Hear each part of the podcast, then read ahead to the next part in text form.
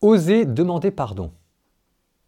Si tu te souviens que ton frère a quelque chose contre toi, laisse ton offrande devant l'autel et va te réconcilier avec ton frère.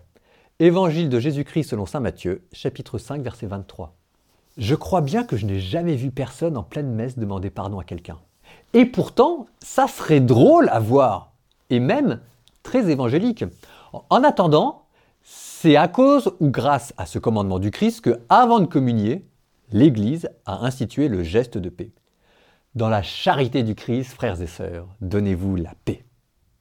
À défaut d'oser demander pardon en pleine messe, par exemple euh, à son beau-frère, avec qui on est brouillé depuis deux ans, ce geste de paix est là pour nous rappeler que la réconciliation doit faire partie de notre vie. J'imagine que un jour, nous comparaîtrons tous devant le juge éternel et que ce jour-là, il nous faudra bien quand même demander pardon pour deux ou trois bricoles qu'on aura faites sur Terre. Mais si on ne s'est jamais entraîné sur Terre à demander pardon, comment est-ce qu'on va faire?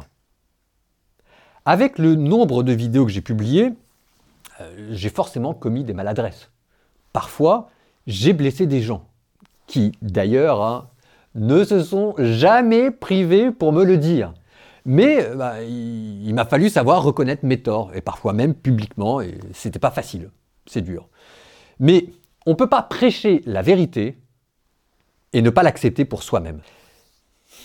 La semaine dernière encore, bah, j'ai dû quitter mes certitudes, j'ai dû accepter d'être soumis au jugement d'autrui et reconnaître mon erreur, euh, et même une certaine forme de méchanceté dans mes propos pour lequel j'ai demandé pardon. Pas facile. Hein.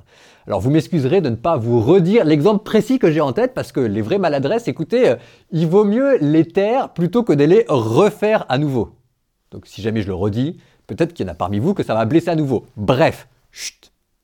Demander pardon, en tout cas, bah, ça m'a permis de, de tourner la page et de retrouver la paix intérieure. La miséricorde, si vous voulez, c'est un art. Et Soyez des artistes de la miséricorde et vous aussi vous retrouverez cette paix intérieure. Osez demander pardon.